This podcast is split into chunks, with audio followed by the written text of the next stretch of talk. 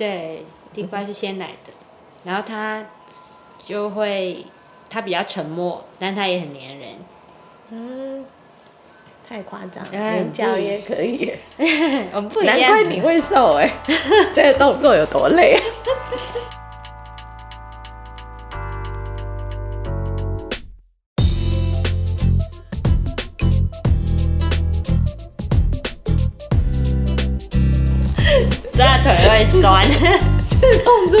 什么？哎、我们录完之后会不会变成芋头变成网红？对啊，其实这样更好哎，我们应该是要追求这个。对，流量密码我们抓到了。我们的那个水滴宝宝在哪？水滴，哎、呀他放水滴宝宝进来吗？突然想说放在后面就好，哎、好啊。，后置上去就好。置入吧，后置吧。哎、哎、地瓜，地瓜在咬那个红色的线。好，今天要聊什么啊？今天要聊最近我们帮台湾癌症基金会做了一个展场的小活动，啊、对，我们前两天去的，十一月二十一号去的，对，我觉得很推荐大家去这个基金会的展览。嗯，它很好玩的地方是那个整个展览你看完啊，你除了就是学到一些癌症的知识点以外，我觉得会重新看待癌症，比较不会害怕癌症。我觉得很深刻的是，我是很喜欢二楼的展区，因为有很多癌症病人的故事，啊然后有时候会很难想象这真的发生在我们的身边。嗯。尤尤其是那个四度，原发，呃，两度自己原发，两度自己女儿原发癌对症，对对，然后老公还心脏病去世。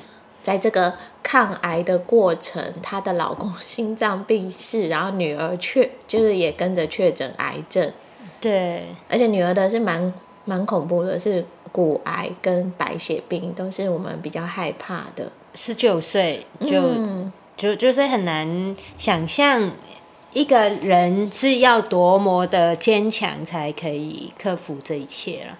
真的，嗯，我很喜欢这次展览的那个主题，叫做啊“刻在生命里的逗点”。真的，我我自己不觉得癌症是逗点，我觉得是句点。所以那时候他写刻在生命里的逗点，我就在想，这到底跟癌症有什么关系？完全没有想过，癌症可以是一个人生的逗点。嗯，我那时候其实也没有特别想说，为什么他要这么文青的一个 主题的名字，也没特别多想。然后是呃，我们去参展的时候，各管师跟我们介绍，才知道说，哦，原来他指的逗点是有点像结婚，可能是我们人生的逗点。嗯哼，呃，考大学、出国这些可能是人生的逗点，癌症也是人生的一个逗点，并非据点。真的，因为其实也有很多癌友是康复了，然后在面对癌症以后，其实还有很多年的生活要过，这还有、还还还可以有新的一个出发。像刚刚提到那个四度面临癌症挑战的那个妈妈，她离癌之后才去参加马拉松的比赛，嗯，然后还挑战一百公里的马拉松、哎、真的，就觉得哇，就是癌症反而成为了他人生当中的一个逗点，一个新的出发点的感觉。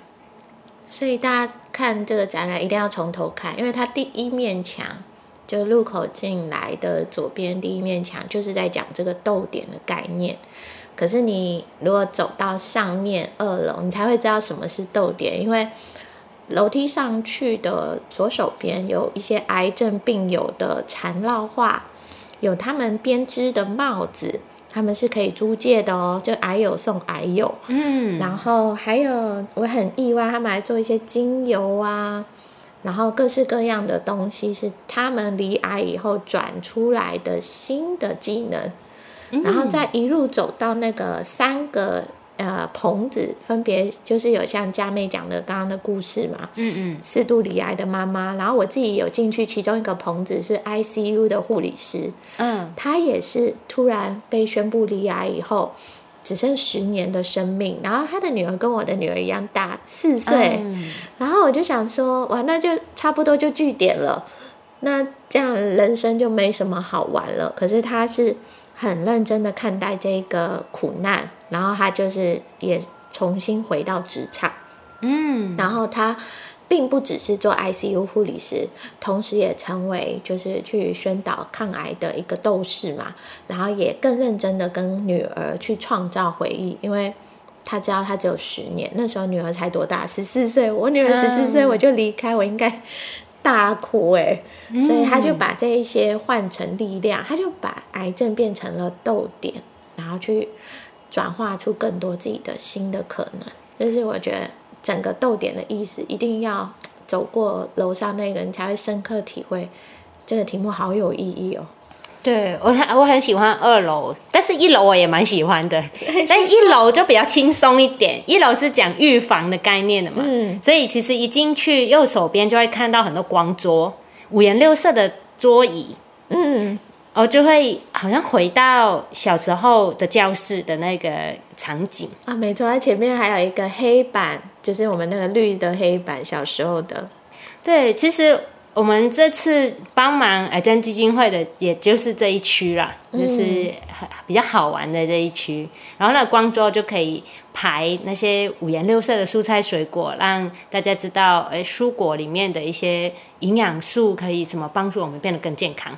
对，然后我们这次在帮忙癌症基金会设计这个活动的时候，那时候我们也是呃收到癌症基金会的需求嘛，我们就想，哎，我们可以设计一个什么活动，可以帮助呃不需要在导览的情况，哎，一个人可以知道。什么样的状态你是真的需要吃蔬果？所以那时候跟阿佳妹讨论的时候，我们就想写一些个人故事，什么 哎七十岁的阿伯，然后过年了，可能很担心记不得孙子的名字啊，或者是好像有压力大的考生，哎，他压力很大，他到底适合吃什么样的蔬果？然后通过这样小故事，我们去带到，哎，其实。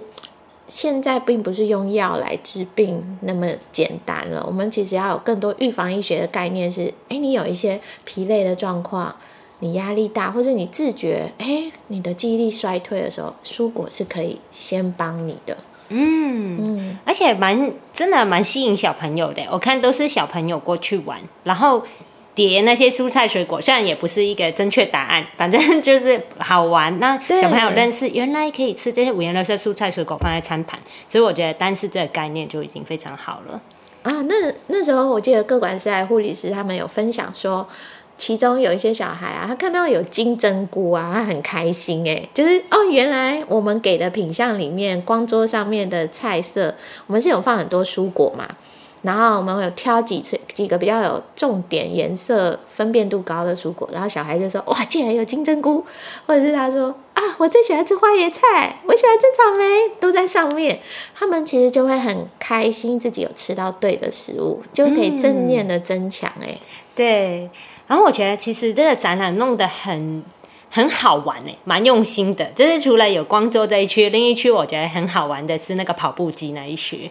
啊，就是去跑跑跑跑跑跑，是怎么样的程度才会是中度或强度的运动？然后那个灯管，一个橘色的灯管就会亮起来，变成了高强度运动的那灯管，是真的脚会很酸诶，讲不出话，对不对？这其实是对的。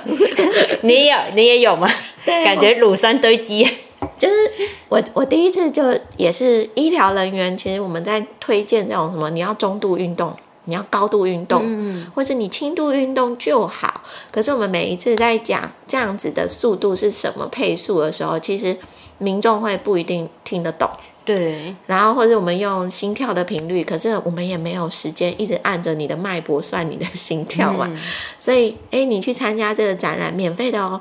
你就可以去骑这个脚踏车，看那些灯管发光，你就会知道哦，以后你就是这个程度就够了。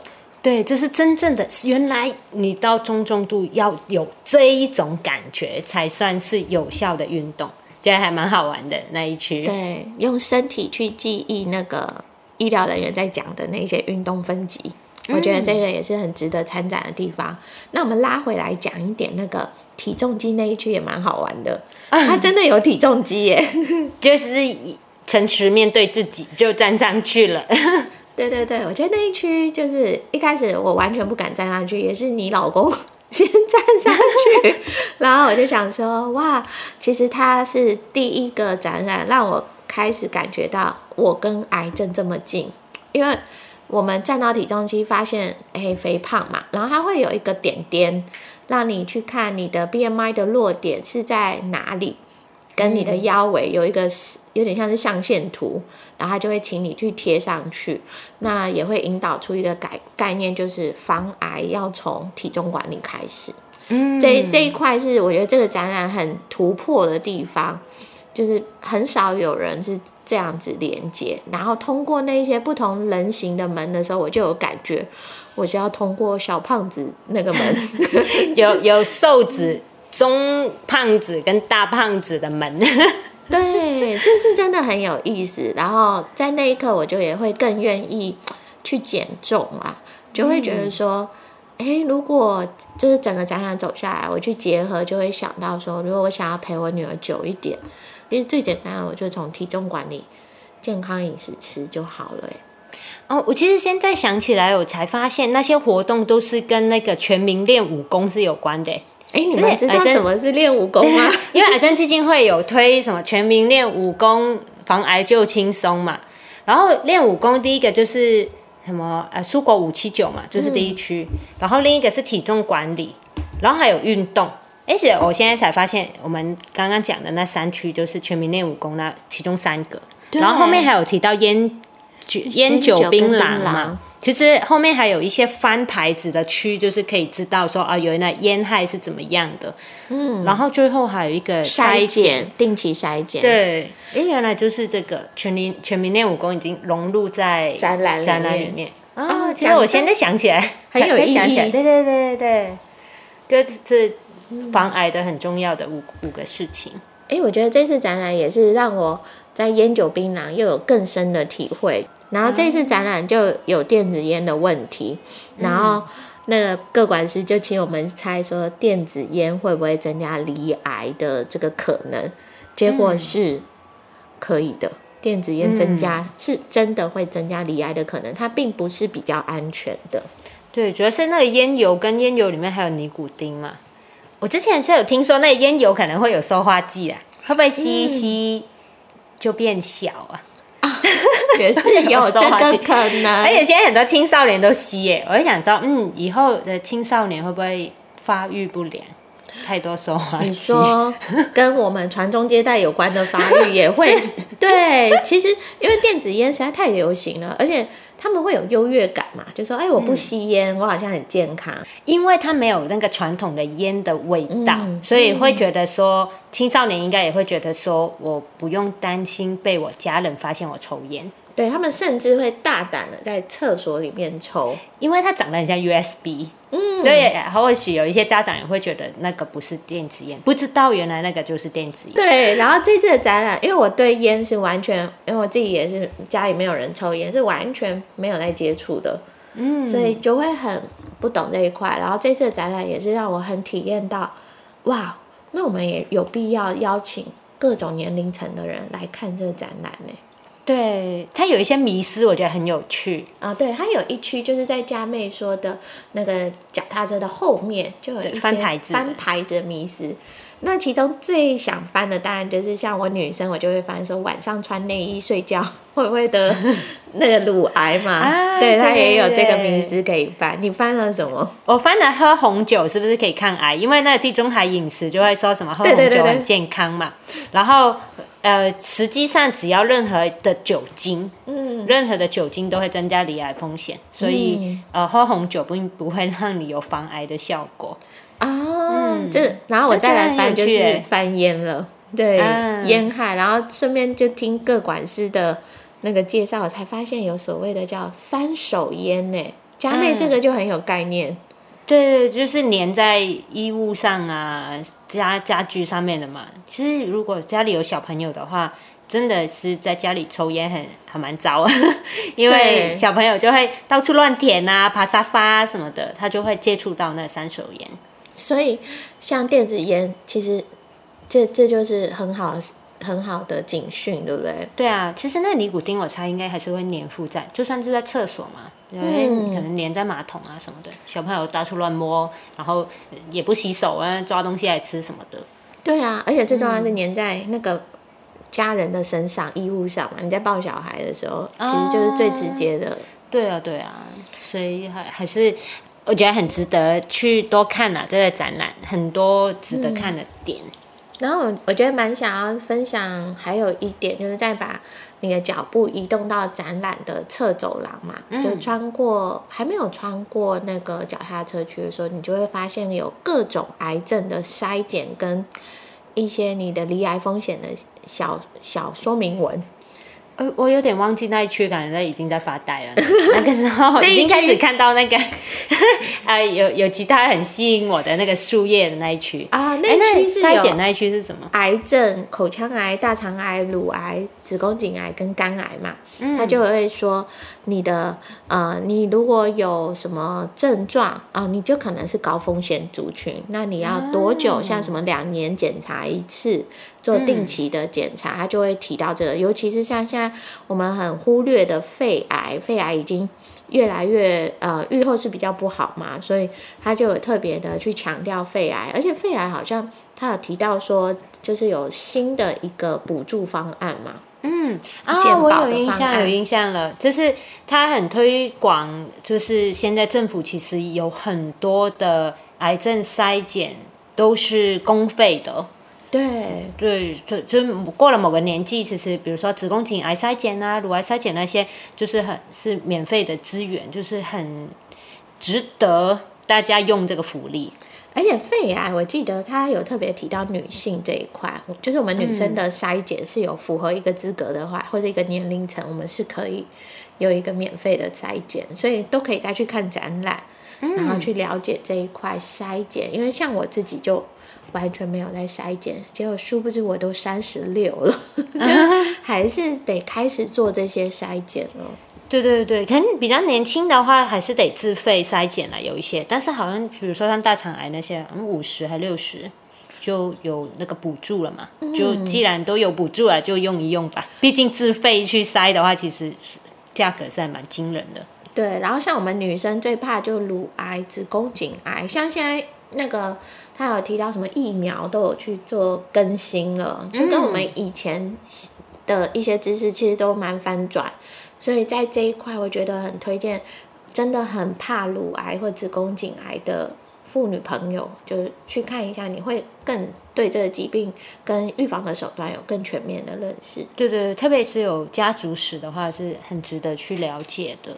嗯，然后有很多艺人，呃的名字，然后上面有一 QR code，就是有很多艺人，就是有一些祝福的话要带给癌友的，就是可以扫那个 QR code 对听。对。我是听那个阿豹，啊，你怎么你听到就是宝对是对对那个原住民的原原住民的哦我上过他节目哎，阿豹哎、对对对，他很会讲话，我有上过一个原氏的节目，哦，对他是一个歌手，对，唱的歌很好听。然后我我有听一下下他的 QR code 里面的祝福，他也提到他家人有癌症相关的经历嘛，是就是他也会希望，呃，这次的展览可以圆满成功啊，祝福癌友们健康的走下去。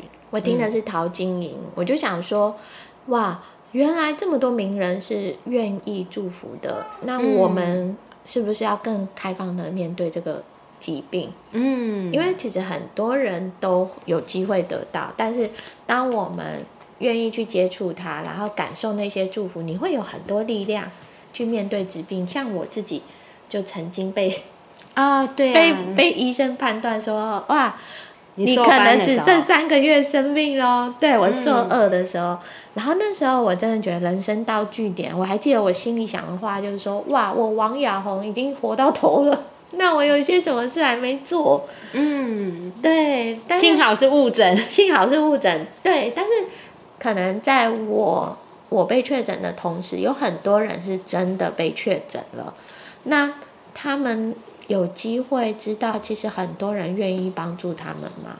嗯，或是有很多资源。讲到资源，就要走到二楼，我才发现，癌症啊是会花很多钱的。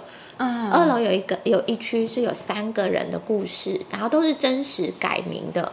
然后他就是拿他们的健保卡，你去刷，你会发现假的健保卡。对对对对，你会发现他为了癌症动那个伽马刀、免疫治疗那一些治疗的花费是十几万起，跳，但是动手术外科手术伽马刀十七万，然后嗯。之后每个月的医药费加起来月末二21十万，对对对对，每个月这样花二十万，所以有一个北北是他得卖掉自己经营很久的机车行啊，没错，那一刻我才知道我自己多么的幸运，就是这个误诊其实是很真的很幸运。如果你真的确诊，你没有了解这一些，你真的就是会觉得绝望。然后很，他说，各管是说很多人是因为这样不不敢再接受疗程了。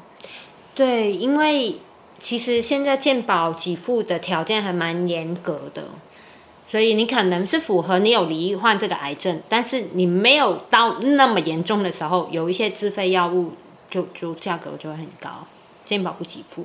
对啊，然后其实癌症基金会做很多事情，它有一件事我就觉得很有意义，它会帮你看你的保单，嗯，去帮你了解其实你哪一些是可以争取的权利。嗯所以，当我们真的被确诊、确定罹癌了嘛，你要开始走疗程。可是，像你可能没有符合健保资格，我记得有一个人的健保资格是他有肺癌，可是要转移到大脑才能被给付嘛。对但他没转移，其实是幸运的事，但很可惜他就没得给付。对，就差很多。那这就要回头去看你的保费，那你自己会看不懂啊，尤其在压力那么大的时候，其实癌症基金会就可以帮你。对，就是有一些法律辅助啊，保险的咨询啊，又或者是甚至你想要借假发啊、借帽子啊对等等的，其实有很多。就是癌症基金会这次是二十五周年的一个呃成立的展嘛，所以就是他们默默的已经付出了二十五年，哎，我记为得癌症的病友就是做了非常非常多的事情。真的，嗯二十五年不容易。我记得他还有一个服务，是什么？有点忘记那个叫什么，就是可以借人家到台北做检查的时候住在一个地方，啊你记得吗？嗯我没什么印。象，就是提供住宿嘛？对对对，哦，我我有点忘记，但是那个个管是有提到这个，我觉得这个对我而言就很很有用，嗯，因为我就很多亲友是在啊、呃例如在宜兰罗东，或者是他们在嘉义。啊，他们在台中啊，有一些刀是只能回台北开，啊，然后他们就要借住在我们家嘛，他们也不好意思，所以九九所有的东西挤在一起，他才会过来。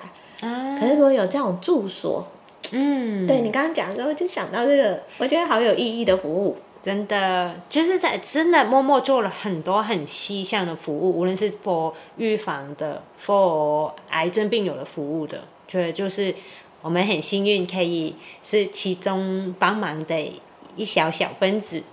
对啊，而且很幸运知道这些服务，那我就会知道说，哎，我虽然不想要有这样的经验再一次啊，就是假如真的很不幸，哎，我我又被诊断诊断出什么癌嘛，嗯，然后那我是不是就可以比较放松的面对这一切？我就打给癌症营养基金会啊，然后就跟他说，哦，我罹癌了，嗯那我有这些保单，我需要帮助，然后我要去台北看诊，我需要住宿。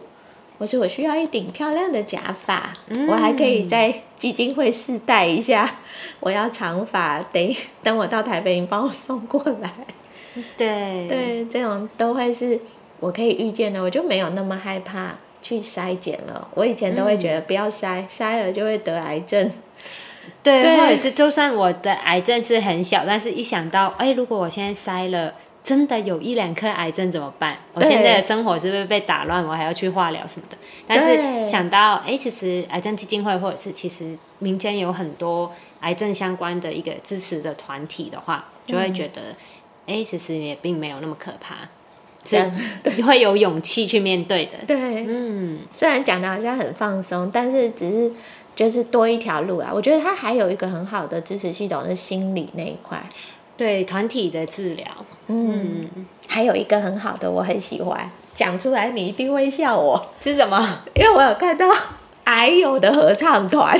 啊？我从小就想要去合唱团，我想说，如果真的离癌，我就一定要参加那个团，因为我唱歌很难听，他们会因为我是癌友就让我不进得去，不让你进去唱歌。对，这是我的终极，就觉得他真的离癌，我的小确幸应该就是说，哇，我获得合唱团的资格的入场券了，太搞笑了。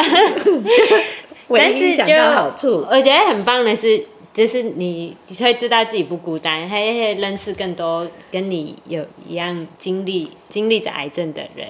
对，然后讲了那么多，这个展览很好啊。其实展览已经一个多一礼拜了，它就只有到这个礼拜天，十一月二十七嘛，对啊，大家嗯就赶紧来到我们这个台湾癌症基金会刻在生命里的逗点的展览。